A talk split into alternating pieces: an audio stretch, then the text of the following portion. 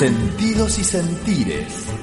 Un espacio de encuentro para la emoción y el pensamiento.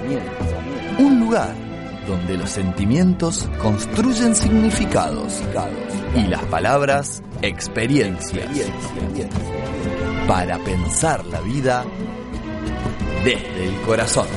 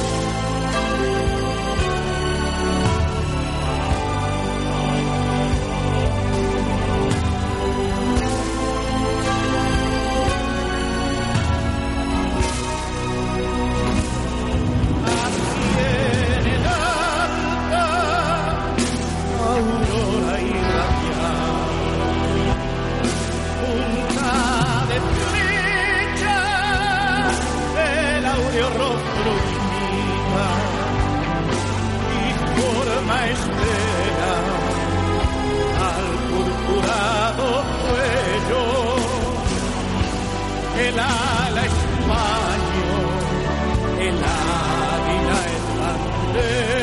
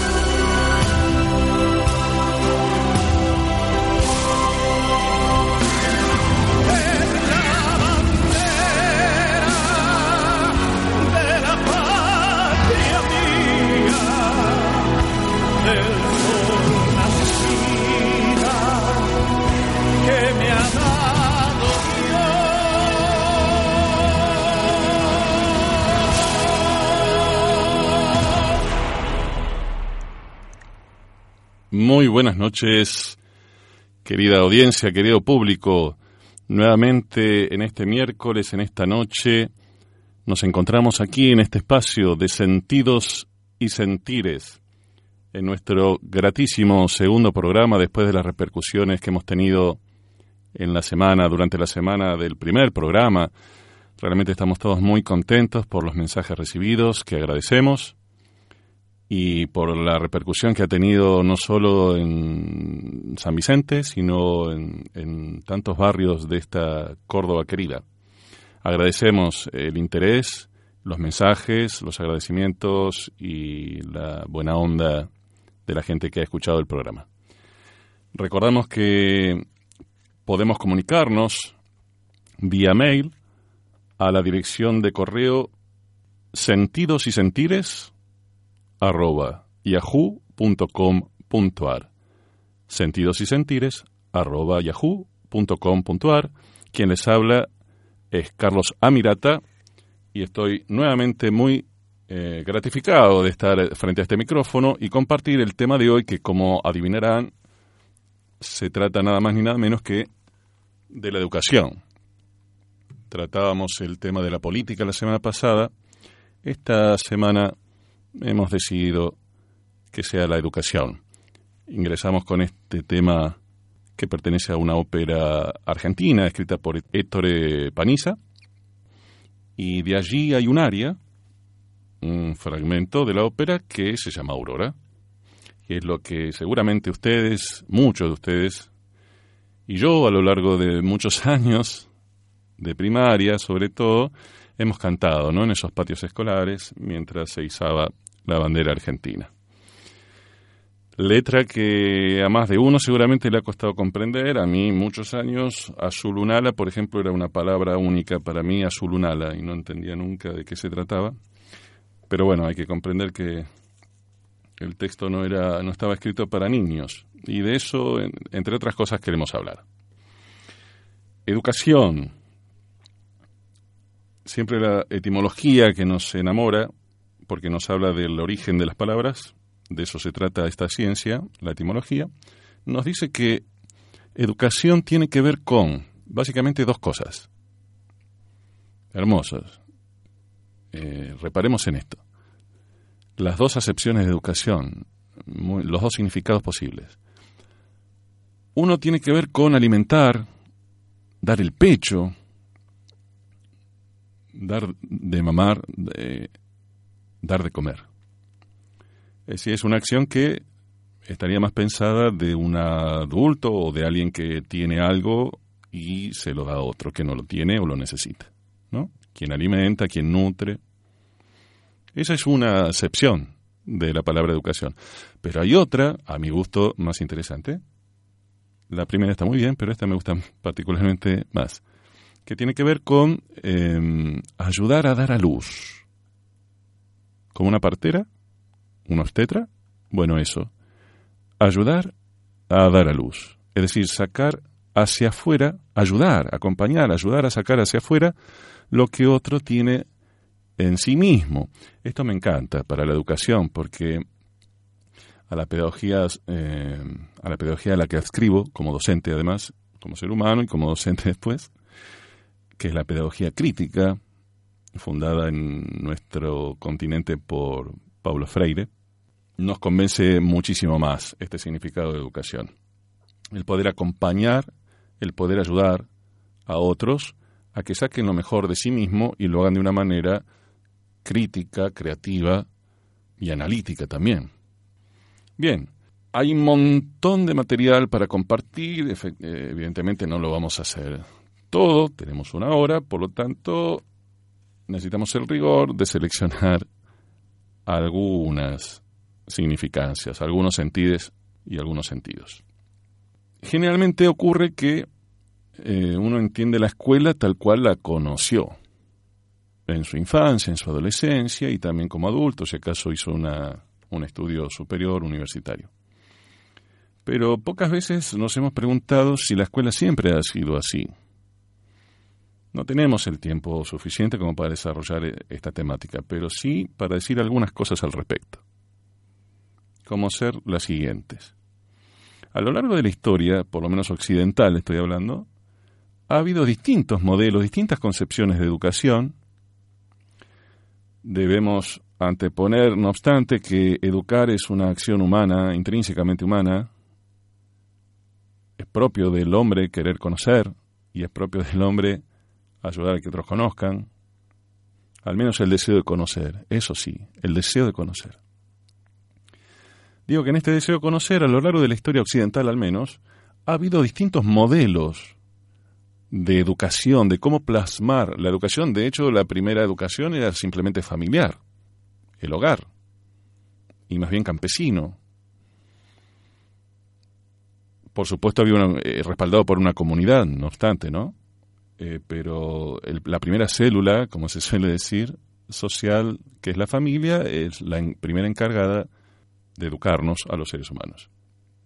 Eso con el tiempo fue variando y me voy a remontar a los últimos siglos, que son los que más marcan nuestra educación occidental, repito, que son los modelos hegemónicos, es decir, los que se han impuesto por sobre otros a lo largo de los últimos siglos en Occidente.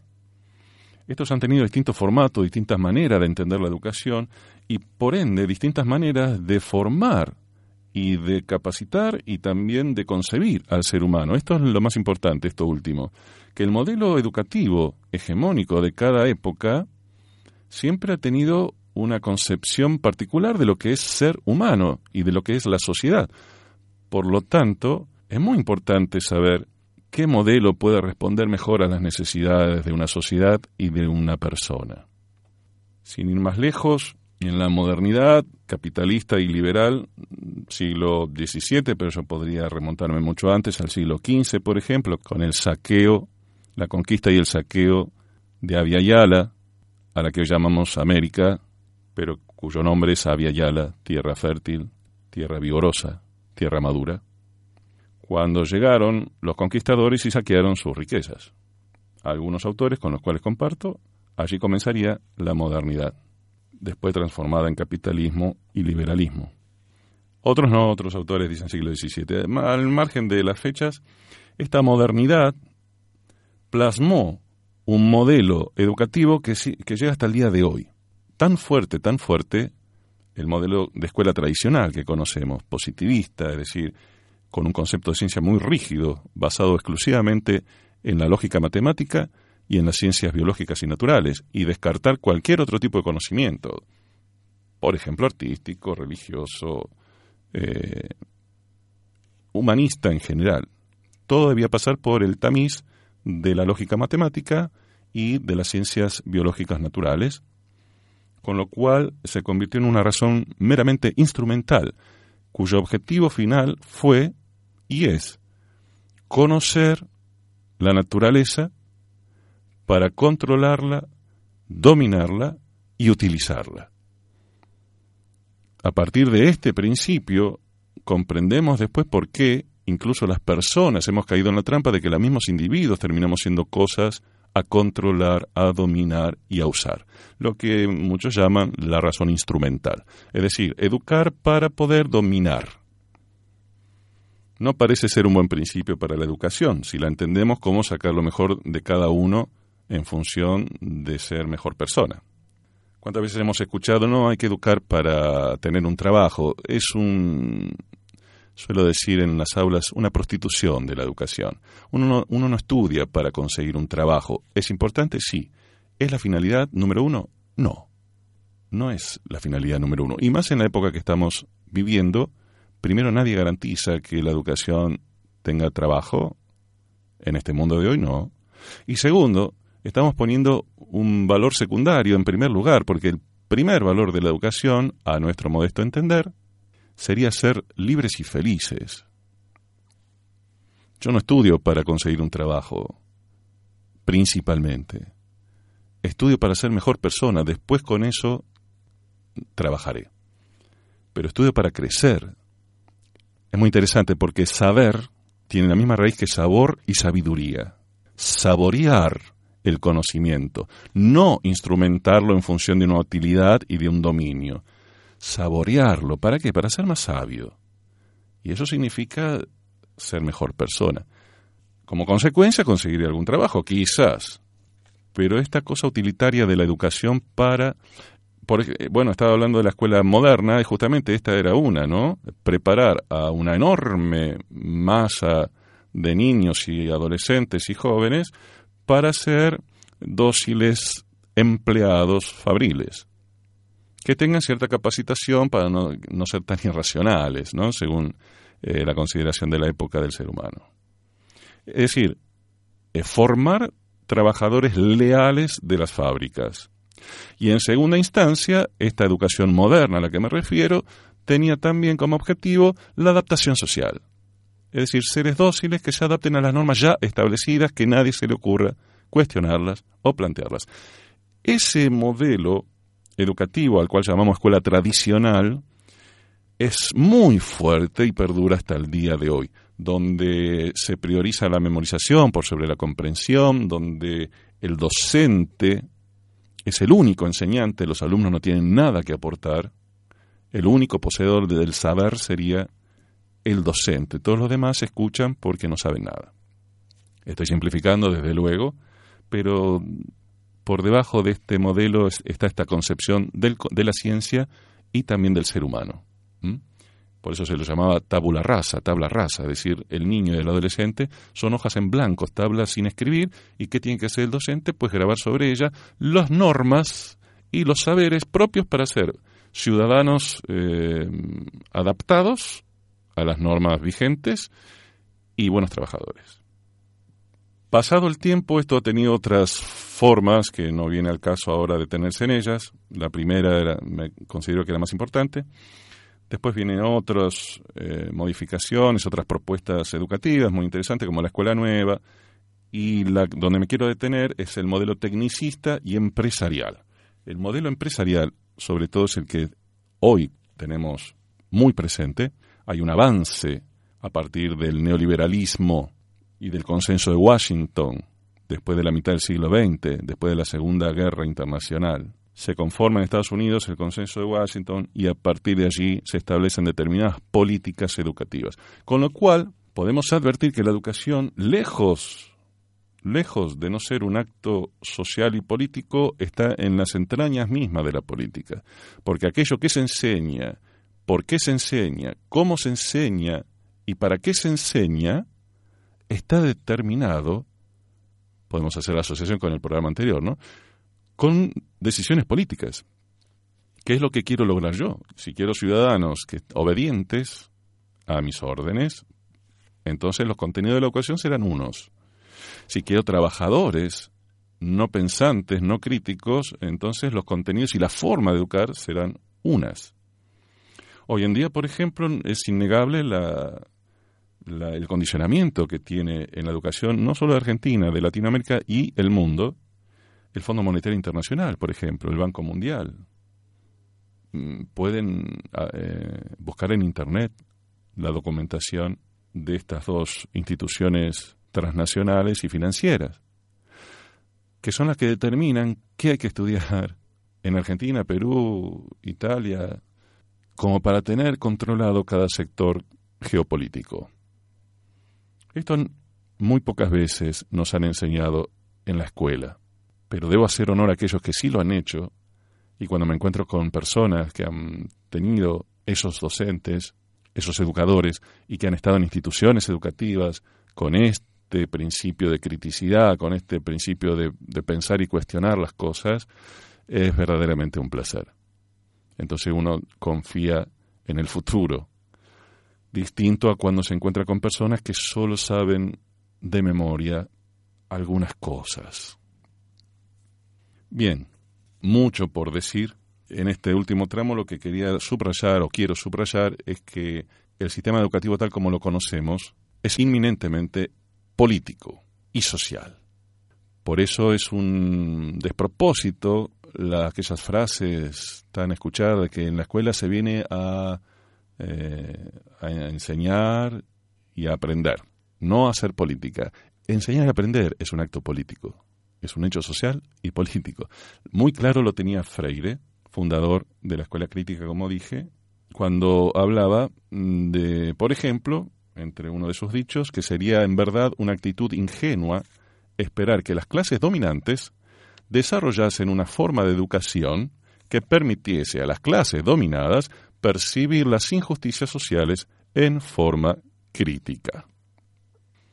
A esto me refería y se refiere con respecto a los modelos hegemónicos, es decir, que se imponen, modelos educativos que se imponen por sobre otros para lograr determinados fines de intereses minoritarios, generalmente financieros. De hecho, este año la CETERA Nacional ha publicado un texto que lo encomiendo y lo sugiero con mucho entusiasmo, no solo para docentes, para cualquiera, padre de familias, por supuesto, madre de familias, por supuesto, que se llama La privatización educativa en Argentina. Y este texto, entre otros muchos, supervisado por Adriana Puigros, una doctora en pedagogía muy importante y referente en toda Latinoamérica, nos habla de cómo el poder financiero busca socavar la educación pública. Hace muy pocos días el pabellón Argentina estuvo tomado y por una suerte de intimidación jurídica se dejó el pabellón Argentina, pero el reclamo sigue presente porque hay toda una embestida empresarial y vuelvo a los modelos, ¿no? Lo que alguna vez fue, fue el modelo tecnicista, es decir, el modelo de fábrica traspolado a la educación, donde cada alumno era como un, un artefacto que pasaba por la cinta ¿no? Como la fábrica pasaba por la cinta de montaje y se le iba dando distintas asignaturas. Ese modelo, por ejemplo, que estuvo muy vigente después de los años 50, al que Pink Floyd muy bien retrató en The Wall, con ese tema tan famoso y esas imágenes tan, tan impresionantes. Pero bueno, ese modelo tecnicista ha dado un paso más y se trata ahora de un modelo empresarial, donde la educación se vuelve mercancía, donde somos productos tanto educadores como educandos. Somos productos. Y entonces escuchamos palabras como educación de calidad, que suena bien al oído, pero en el fondo tiene una antropología, una forma de concebir a la persona muy cosificadora, como un objeto. Y esta cosa de la competencia, pisar la cabeza al otro, el darwinismo social, es decir, prevalecer por sobre los demás. El más fuerte sobrevive, ¿no? Bien, la pregunta es, ¿queremos eso para nuestra educación? ¿Tiene que ver con nosotros y nuestros intereses esa forma de educar? Pregunto, espero sus respuestas. Este modelo empresarial educativo busca privatizar toda la educación latinoamericana, mundial, porque es un negocio fabuloso. De hecho, ya lo está haciendo. En la escuela pública, con una serie de redes comerciales que tienen que ver, por ejemplo, con el montaje informático en las escuelas y un montón de cosas más los currículums, es decir, los contenidos, eh, los saberes a enseñar. Esto es necesario que lo sepan las familias, esto es necesario que lo sepan padres y madres, que lo sepa la ciudadanía, que lo sepan algunos docentes. Debo decir, con cierta pena, algunos docentes tienen que saber esto. Por supuesto, muchos lo sabemos. Algunos no. ¿Cómo es que se ha naturalizado un modelo educativo que no nos pertenece? No es de Avia Yala, es de una América conquistada y saqueada, y que tiene que permanecer sujeta, como decíamos el programa anterior, citando a Foucault, tiene que ser una sociedad sujetada por el poder hegemónico. Y eso nos hace perder, entre otras cosas, no solo la libertad, no solo el bienestar, sino algo muy importante también, como es la identidad. Como este programa Sentidos y Sentires busca interactuar con distintas disciplinas y no solamente detenernos en una sola, como puede ser esta ciencia de la educación o filosofía, como se quiera llamar, tenemos un momento muy especial donde mm, quiero proponerles una entrevista con alguien que yo aprecio, quiero y admiro mucho. Seguramente muchos de los que escuchan también coincidirán conmigo, otros quizás no lo conozcan y será un placer que lo hagan a través de este programa. Ficcionar una entrevista con este personaje que lamentablemente falleció mejor dicho, lo mataron en Guatemala en una intervención terrorista mafiosa. Estaba dando un concierto y allí fue baleado. Estoy hablando de Facundo Cabral, que no ha muerto, permanecerá en las conciencias de todos aquellos que lo hemos conocido y lo conocerán por su sabiduría y por su personalidad tan singular. Vamos a hacer esta entrevista como homenaje y con el mayor de los cariños para relacionarlo con la educación a fin de que este sea verdaderamente un momento educativo. Que esta entrevista, ficcionada, querida, con audios de Facundo Cabral, sea un momento educativo para todos aquellos que estamos escuchando. Querido Facundo, bienvenido a Sentidos y Sentires. Y arrancamos así directo para romper el hielo y lo que queremos preguntarte es, ¿el ser humano es un soñador? Sí, claro. Si no tuviéramos sueños, tal vez la gran diferencia que existe entre esta maravillosa especie que es la humana con las otras maravillosas especies es que podemos soñar. Tampoco sé si el pájaro sueña, no estoy tan seguro que si el cocodrilo no sueña. Pero soñamos yo soñé que alguna vez iba a andar cantando por el país mientras alambraba campos en el sur de la provincia de Buenos Aires, mientras hombreaba bolsas en el puerto, embolsaba papas en Balcarce. Y con un sueño desmesurado era que un día llegaba a Buenos Aires y a partir de Buenos Aires andaba cantando por el país. Y a Dios se le fue la mano, llevo 165 países caminados. Yo soñé que era un hombre libre y lo soy. Yo soñé que iba a llegar a ser un hombre en paz y en paz estoy. Sin el sueño, sin la utopía, no construiríamos. Bueno, la radio, sin ir más lejos, fue soñada por alguien alguna vez y ese sueño nos permite este momento que estamos compartiendo. Imagínate, ahora estamos entrando a un hospital. Así es. Donde hay una señora que cree que está sola, bueno, está sola. Estamos entrando a una cárcel donde alguien cree que está preso y nadie puede tener al alma infinita. Estamos llegando a una casa, a un niño. Mi Dios, era un sueño y hoy es una realidad. Ojalá así sea, Facundo. Qué lindo lo que contás. ¿Qué es la soledad, Facundo Cabral? Si yo busco la soledad, yo amo la soledad. Le meto los cuernos con la libertad. Porque la libertad es la hembra que más me excita. ¿Siempre amaste esa soledad? No, me dejaron solo. Yo me tuve que acostumbrar de prepo. Mi padre se fue antes que yo naciera. Mi madre me parió en la calle. Con seis hijos y yo en la calle. Y murieron cuatro de hambre y de frío en ocho años cruzando la Patagonia. Yo la soledad me la impusieron, la soledad, el hambre, la bronca, el frío. Después la vida me, demostró que fue una gran suerte haber empezado por lo peor, porque después lo que venía era lo mejor, vino el postre después. Facundo, el miedo y el amor. El miedo es la antítesis del amor. No puede haber miedo, el miedo y el amor no pueden convivir, porque si hay miedo no entra el amor. El amor es valentía, por amor la hembra pare que no es poca cosa. Fíjate lo que es el amor. ¿Por qué creo tanto en la mujer, por ejemplo? ¿Por qué? En los últimos 3.000 años los hombres hemos hecho más de 5.000 guerras, como si la tarea del hombre fuera matar a su hermano. La respuesta a esa matanza inútil que dio la mujer fue seguir dando vida. Por eso estamos acá. Los hombres matamos, las mujeres traen vida. Entonces, eso es amor. Nosotros somos jardineros, ellas son el jardín. Por eso van a tener el poder. Y cuando tengan el poder, la sociedad va a ser más humana. No tienen esos ratoncitos que tenemos. Por eso el peor error de la mujer es competir con el hombre. Si triunfa por hembra, no por competir con el hombre. Así es, porque se entrega la vida. Entonces, si hay miedo, no hay amor. Coincido plenamente, qué lindo lo que estás diciendo la vida y la felicidad. Una margarita en el campo, un pececillo en el arroyo, poco de agua, un amigo, un café, cruzar un parque, cantar una pequeña canción. Lo simple, el otro. La vida es tan simple. Mirá, los chinos dicen, cosa extraña el hombre.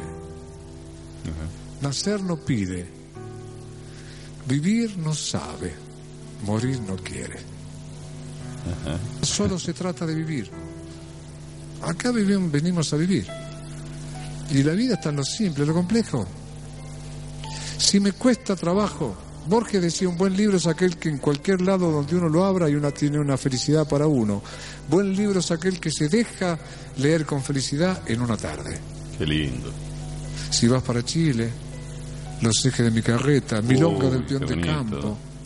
¿Querés más que le llama la pobrecita porque esta salva nació en el campo? Hay algo más simple. Qué lindo. Qué lindo que yo me acuerde de Don Juan Riera cantando. Esas cosas te emocionan. Una ducha. Partido de fútbol es simple. Las estrellas. Dios es simple, se deja ver por todos lados. Lo que pasa es que uno lo complica y quiere explicarlo. Ahora bien, ¿cómo creer en el amor y en la felicidad con una realidad tan dura como la que vivimos día a día en el mundo? No, la realidad no es la que dice el noticiero, ¿eh? esa es, es, un pedacito de la realidad. También nacen mariposas, nacen este, sapos. Los elefantes siguen siendo elefantes el Río de la Plata sigue yendo en la misma dirección, que yo sepa, no, sé que haya cambiado de mano. La, cordillera sigue estando ahí, ¿eh? del otro lado está Europa, hay bosques. Lo que pasa es que generalmente me eligen lo peor de la realidad para mostrarme todos los días. Alguien violó, alguien mató, alguien robó, y hay un corrupto en el gobierno este o en el anterior. ¿Me cuentan la buena noticia con nadie? Nunca. Ahora, si querés ser, si querés que el amor y la felicidad llegue a tu vida, muy fácil. Yo, no, yo, yo he cruzado aeropuertos con la Madre Teresa. Y por donde pasábamos, todo el mundo quedaba en silencio. Algo pasaba. Todo el mundo sabía que esa mujer que pasaba era el mismísimo amor. Yo veía cómo la gente caía de rodillas cuando ella pasaba. Una vez entramos a una cantina en México y la gente dejó de beber. Y se hizo silencio y paraban la música. Y se escuchaba llorar. Porque era el amor. Qué impresionante esto que estamos escuchando. Facundo, hablabas de que siempre se informa que este robó, que aquel engañó, que aquel mató. La pregunta sería, ¿los medios de comunicación en general, no todos, pero en general, crees que buscan atemorizar a la gente, promover lo más oscuro quizás del ser humano? Tienen muchas ganas de que se termine el mundo porque no se animan a vivir. Están felices cuando matan a un niño, cuando matan a una señora, y después me dicen, no, estamos buscando la verdad, ¿eh? En nombre de la justicia.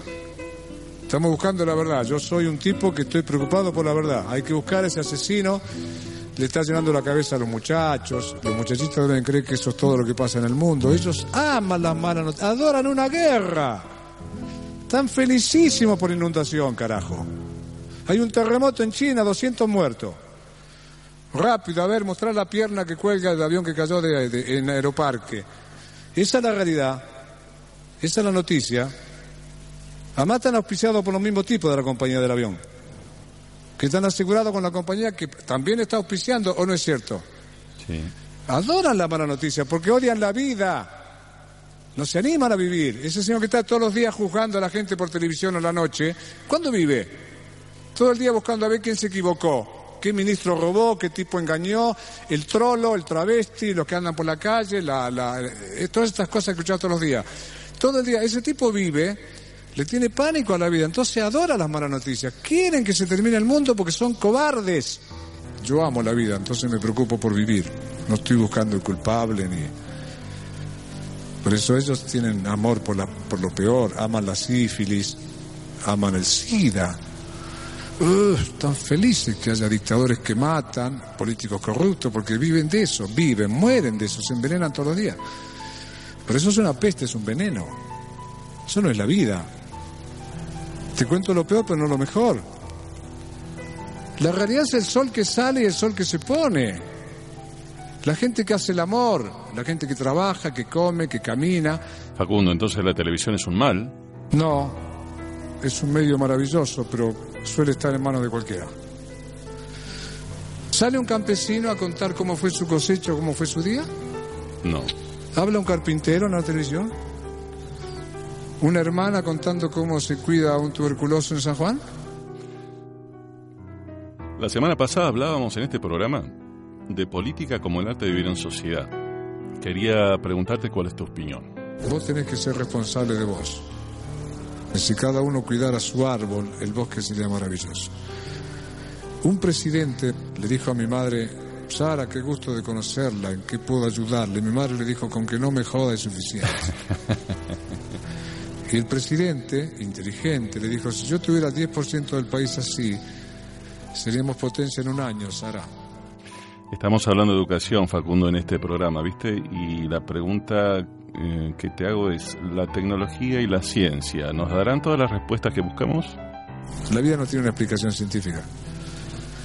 Vamos a llegar a saber hasta en qué momento puede haber estallado el Big Bang, no quién lo provocó. Eh, le dijeron a Pasteur, usted siempre habla de, del alma y hemos abierto 100.000 cadáveres y nunca encontramos ni rastros del alma. Y Pasteur les dijo, cuando muera vuestra madre, pártanla en mil pedazos y traten de encontrar el amor que ella tuvo por ustedes. Antoine de Superry le hace decir al amiguito del principito, lo esencial es invisible a los ojos, lo que no se ve es lo importante. Por lo que no se ve, sucede lo que vemos. Mm. Por el amor que no se ve, naciste vos y yo ahora te veo. Facundo, te agradecemos este momento de sabiduría educativa que seguramente todos los que están escuchando están saboreando, disfrutando. Y quería pedirte si acaso querés compartirnos una canción.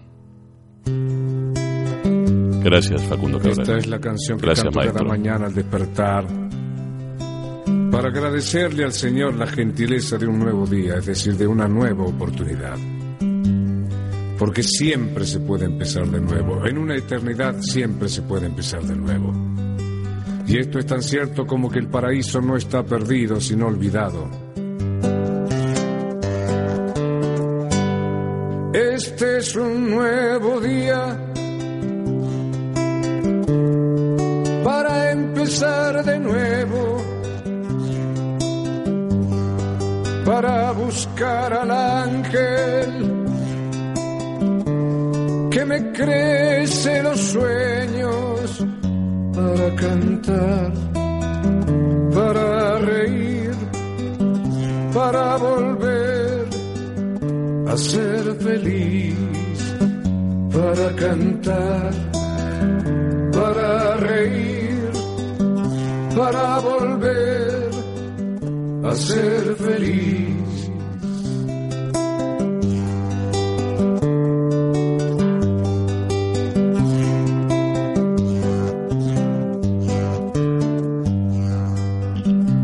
Nacemos con un ángel de la guarda, pero pocos lo conservamos. Hay quien prefiere un psicoanalista. Todos tenemos una conciencia, pero pocos la escuchamos. Hay quien prefiere la, televisión. Todos somos ricos, es decir, hijos de Dios, pero pocos lo sabemos. Perdona, hermano, que yo no entienda que no seas feliz en tan bello planeta, que hayas hecho un cementerio de esta tierra donde está toda la vida, que es una fiesta. Tienes un corazón, un cerebro, un alma, un espíritu. Entonces, ¿cómo puedes sentirte pobre y desdichado?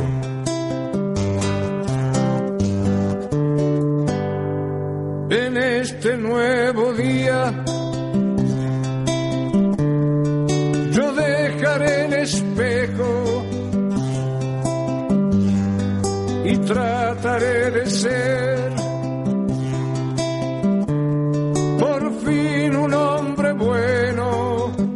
de cara al sol. Caminaré y con la luna volaré de cara al sol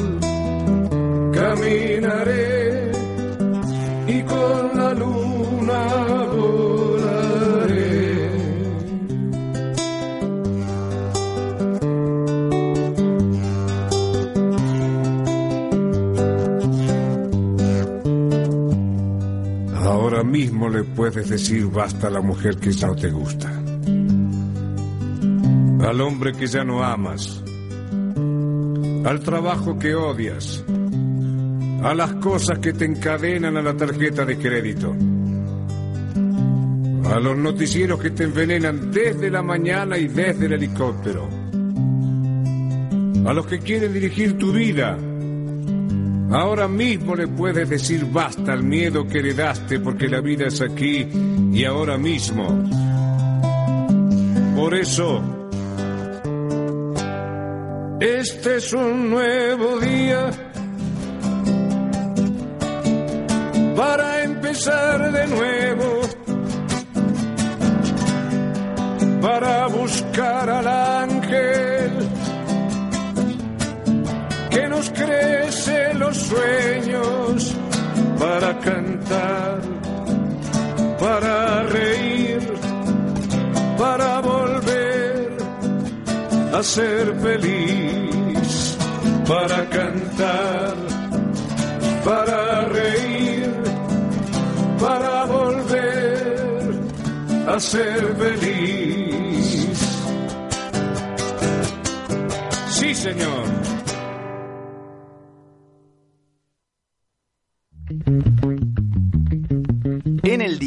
O por internet, la radio de tu barrio te acompaña a donde estés. La Quinta Pata por la 93.3 FM o www.radiolaquintapata.com.ar.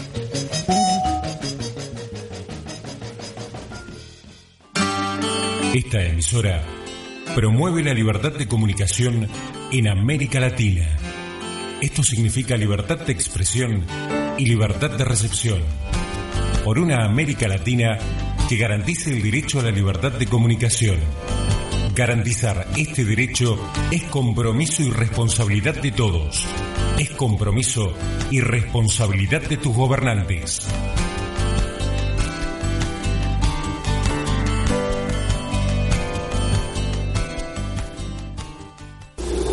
Al principio estuvo el silencio. Con los seres vivos, el sonido se hizo presente. A través de esa compleja maquinaria que es el oído, las vibraciones se transforman en sonidos. Las ondas que más estimulan el cerebro son aquellas de alta frecuencia. De lunes a viernes, toda la actualidad llega a la quinta pata a través de alta frecuencia. Escuchanos de 9 a 11 de la mañana por la 93.3. Al ritmo de tu barrio. Alta frecuencia.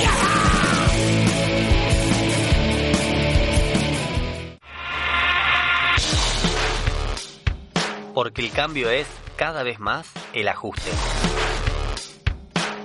Porque los barrios gritan dignidad. Porque queremos el aborto legal, seguro y gratuito. Porque todavía hay genocidas impunes. Porque la memoria es una lucha vigente. Porque por 100 pesos por mes podés ser dueña de un medio. Nacimos un primero de agosto y dos años después sobran las razones para seguir haciendo lo que hacemos. Asociate a La Tinta, portal web de noticias. Escribinos a web.latinta.com.ar o visita nuestro sitio web latinta.com.ar. latinta.com.ar.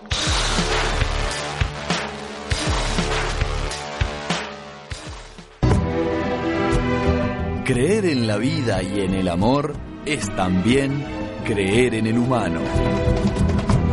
Seguimos escuchando Sentidos y Sentires para pensar la vida desde el corazón.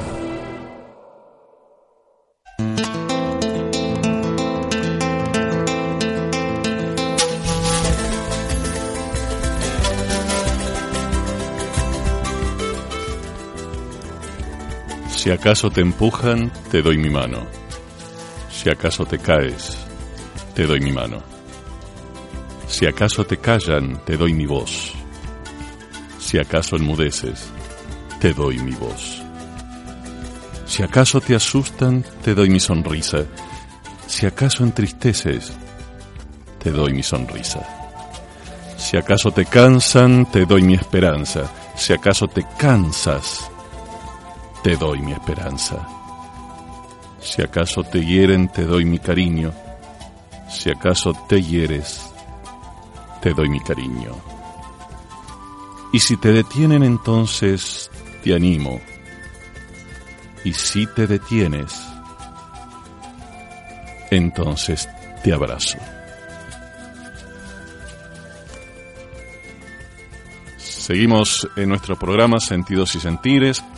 Carlos Amirata es mi nombre en este segundo y hermoso programa que estamos haciendo junto con Alejo, que tengo el gusto de de, no diría de trabajar, sino de convivir en estos en estas noches de sentidos y sentires. Repito el, el, correo electrónico para todos aquellos que quieran comunicarse, sugerir temas, mandar comentarios como los que vamos a compartir en unos instantes. El mismo es sentidos y sentires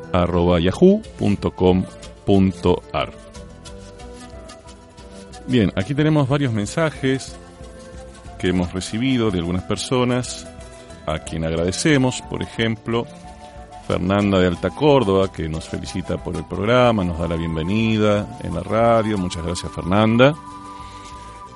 Y ha mandado un riquísimo mail extenso, voy a tratar de hacer una honrosa síntesis, si me permitís Fernanda, mm, sobre lo que habíamos planteado en el primer programa y que es eh, también muy coherente con el de hoy, respecto del miedo a la libertad que Erich Fromm propone en uno de sus textos, ¿no? Eh, como, los seres humanos tendemos a darle la vida, nuestra vida, poner nuestra vida en manos de otros y que otros decidan por nosotros y que la libertad finalmente nos causa eh, vértigo y un tremendo desafío que no queremos abordar. Fernanda nos dice que ese desafío eh, precisamente debería ser resignificado. Ese miedo a la libertad debería convertirse en una lucha persistente, resistente e insistente, donde no se negocien ni se resignen espacios de libertad adquiridas o adquirir y en todo caso eh, permanecer en una constante tensión y lucha para hacer más lo que queremos y menos lo que nos imponen y lo que quieren que seamos. También se pregunta cómo sería una libertad eh, plena, me da, siento como un salto al vacío, dice Fernanda. Sí, efectivamente, coincido, Fernanda, la libertad es hermosa, pero también mete miedo. El tema es, quizás no sea no tener miedo, sino cómo hacer para superarlo, ¿verdad? Y que eso, ese miedo se transforme en lo que vos decís, en una batalla cotidiana para la adquisición de una mejor vida tanto individual como colectiva. Me encanta esto que pones referido a aquello que hablamos de la política como vivir en sociedad. También te preguntas si eso no es muy idealista. Y bueno, podríamos juntos recordar a Galeano cuando nos dice que las utopías son necesarias, quizás no totalmente alcanzables, pero sí para poder caminar. No con una esperanza inútil, no con una esperanza ficticia, fantasiosa, sino con un andar que tenga concreciones y logros cada vez mayores en relación seguramente a, una realidad inalcanzable, pero que cada vez puede ser mejor y más. Muchas gracias Fernanda. Esperamos que sigas compartiendo nuestras noches de sentidos y sentides. Maximiliano también de Córdoba Capital, nos cita justamente a uno de los representantes de la escuela del modelo escolar tradicional, fundador para muchos de la didáctica y la pedagogía moderna. Estamos hablando de Amos Comenio, que efectivamente escribió su didáctica magna, un libro donde establecía el modo de enseñar a todos todo. Ambicioso Comenio. Enseñar todo a todos. Fue allí en ese tiempo justamente que, estamos hablando del siglo XVII, que, que se promovió esta escuela tradicional que conocemos, el libro, la educación masiva, pero siempre en función de aquellos ciudadanos adaptados a las normas sociales y fieles empleados fabriles. Nos dice Maximiliano, Quede pues sentado que todos los que nacieron hombres les es precisa la enseñanza, porque es necesario que sean hombres y no bestias feroces, no brutos, no troncos inertes.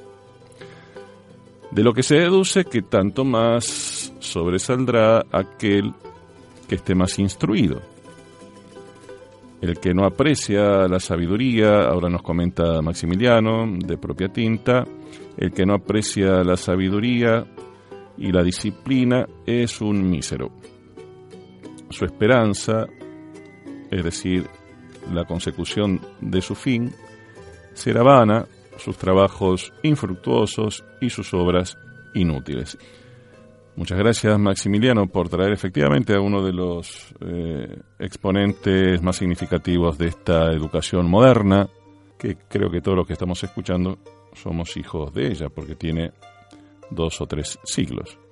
Eh, modelo educativo que de ninguna manera subestimamos, pero sí queremos superar, junto con aquel pensamiento de Paulo Freire, que dice lucho por una educación que nos enseña a pensar y no por una educación que nos enseñe a obedecer.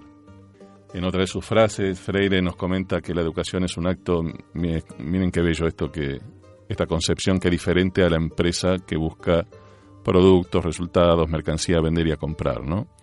Dice Freire, la educación es un acto de amor, por tanto, un acto de valor.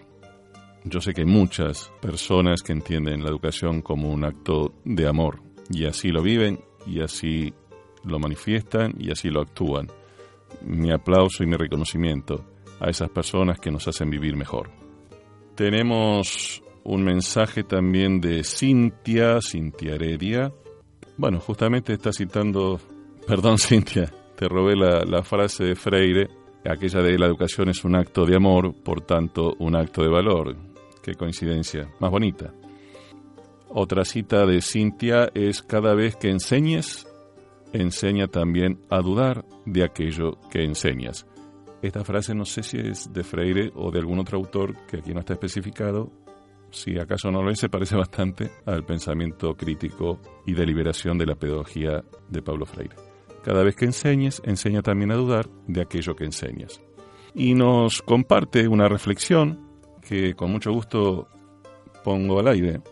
Dice, como futura docente, deseo que en mi labor de enseñar pueda lograr despertar en cada uno de mis alumnos el pensamiento crítico e impregnar en cada uno de ellos la necesidad de inquietarse siempre y de tener una actitud de duda frente a cada cosa que se aprenda. Muchísimas gracias a Cintia, a Maxi y a Fernanda. Y también tenemos la pregunta, comentario de eh, Nicolás. ¿Cómo es que influye el consenso de Washington en la educación argentina? Pregunta Nicolás. Bueno, de hecho mencionaba yo el consenso de Washington que se realizó en Estados Unidos después de la Segunda Guerra Internacional. No me gusta decir mundial, porque hay más de 100 países y los que entraron en guerra no supera la, la docena. Entonces también detrás de eso hay una ideología. Allí se conforma una nueva organización, entre comillas, del mundo. Y por supuesto, dentro de esa organización del mundo, ese nuevo orden mundial, también eh, se puso en el tapete la educación. Si queremos este tipo de mundo, ¿qué educación debemos implementar para lograrlo? Volvemos otra vez a la, a la razón instrumental y mercantil, recargada, ayornada y mucho más conquistadora, ¿verdad?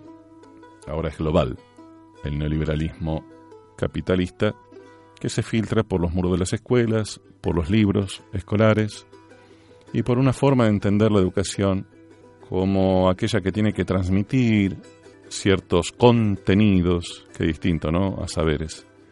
Transmitir, no compartir ni construir, transmitir contenidos de uno que sabe a otro que no. Y ahí tenemos también la concepción antropológica. Hay gente que no sabe nada para esta tendencia. Tenemos la meritocracia, la competencia como base educativa, entonces todos nos matamos por tener un 10, y si tenés un 10 sos exitoso, si tenés si desaprobaste sos un fracaso. Preguntémosle a Einstein las veces que fue desaprobado y veremos que, como un sencillo ejemplo, esta teoría se desbarata como muchos de sus fundamentos. Realmente hay hipótesis, posturas, principios educativos y no educativos de esta ideología que son muy difíciles de aceptar, ¿no? Por lo pronto son moralmente muy cuestionables y no inaceptables y con un fuerte rasgo antidemocrático. ¿Por qué digo esto? Bueno, cito a sus autores, Adam Smith y Malthus, que nos proponen, sobre el segundo sobre todo, que nos dice, entre otras cosas, que las guerras son naturales, que los pobres son inmorales, escuchen esto, ¿eh? que los pobres son inmorales porque tienen hijos y no los pueden mantener. Estamos hablando de los pobres de la revolución industrial que eran hacinados y trabajaban 20, 22 horas por día, ganando miseria. Bueno, esos eran irresponsables por amarse y tener hijos. También era natural eh, las enfermedades que dilapidaba la vida de esa gente, etcétera, etcétera.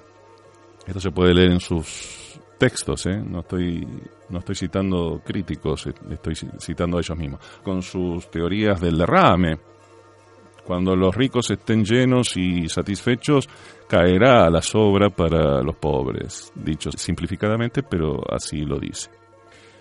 Bueno, yo no quiero la, sobra de nadie, ¿no?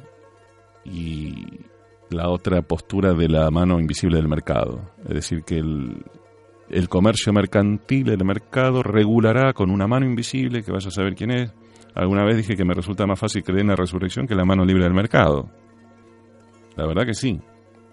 ¿Cómo se regula el mercado por sí mismo? Como si fuera una persona, con los intereses y las tensiones propias del vender y comprar.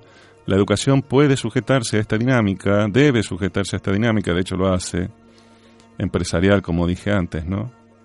Donde el alumno es una mercancía a conquistar. Entonces tenemos la escuela pública echada a perder por decisiones predeterminadas, deliberadas.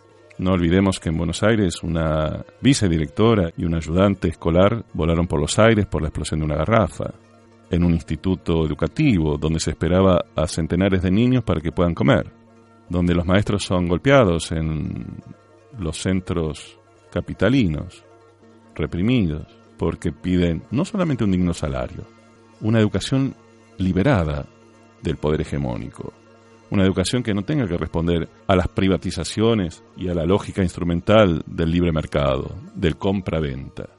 El saber no es una compra-venta, o no debería ser una compra-venta. Y el Consenso de Washington lo que hizo, entre otras cosas, fue eso, delimitar cada tanto tiempo, cada tanto periodo, una diagramación, una planificación para toda Latinoamérica y el Caribe, para el mundo, pero para nuestra región, condicionamientos muy fuertes, propuestas muy fuertes de qué educar, qué enseñar, a quién enseñarles, cómo, para qué y por qué, que no hace a la democracia. Porque como sabemos, el neoliberalismo no tiene gran simpatía por el Estado, regulador y que se haga cargo de la educación, más bien lo quiere fuera. Por eso dije que nace con un fuerte rasgo antidemocrático. Ya casi no hay países, sino transnacionales y poderes financieros, que también manejan la educación. Como nos dice Freire, no se puede pensar la educación fuera del fenómeno económico y financiero. Vamos terminando nuestro programa. Agradecemos a todos los que han escuchado esta hora de Sentidos y Sentires. Agradecemos muchísimo a las personas que están participando. Invitamos a todos los que escuchan a hacerlo. Y nos despedimos con dos cosas. Una frase de Pablo Freire que dice, la educación no cambia el mundo, pero sí cambia las personas que van a cambiar el mundo. Y hasta que nos volvamos a encontrar el próximo miércoles a las 23 horas en FM 93.3, me despido de ustedes con un tema musical muy hermoso que tiene que ver con esto de educar, fundamentalmente los padres y las madres que educan a sus hijos como pueden, como quieren, pero yo agregaría que estaría muy bien como saben, y ese saber debe educarse también. De Joan Manuel Serrat, e interpretado por Joan Manuel Serrat, Esos locos bajitos. Muchas gracias y hasta la próxima.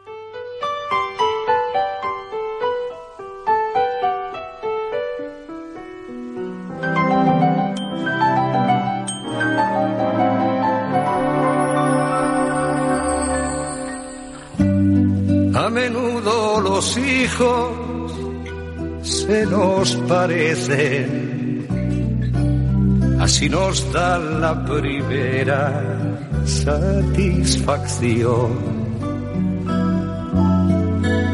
Esos que se menean con nuestros gestos, echando mano a cuanto hay a su alrededor esos locos bajitos que se incorporan con los ojos abiertos de par en par. Sin respeto al horario ni a las costumbres y a los que por su bien hay que domesticar. Niño, deja ya de joder con la pelota. Niño, que eso no se dice, que eso no se hace, que eso no se toca.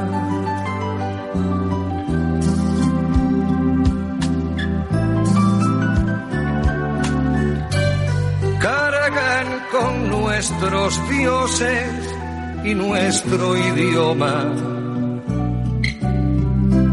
nuestros rencores y nuestro porvenir.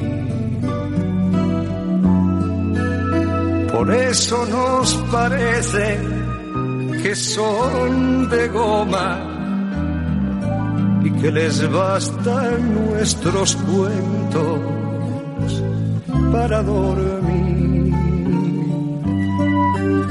Nos empeñamos en dirigir sus vidas. Sin saber el oficio y sin vocación. Les vamos transmitiendo nuestras frustraciones. Con la leche templada y en cada canción, niño, deja ya de joder con la pelota, niño que eso no se dice, que eso no se hace, que eso no se toca.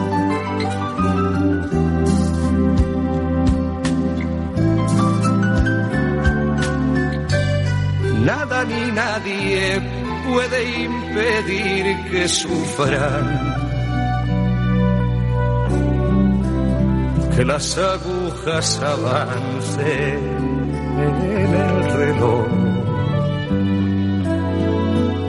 que decidan por ellos, que se equivoquen, que crezcan y que un día nos digan adiós.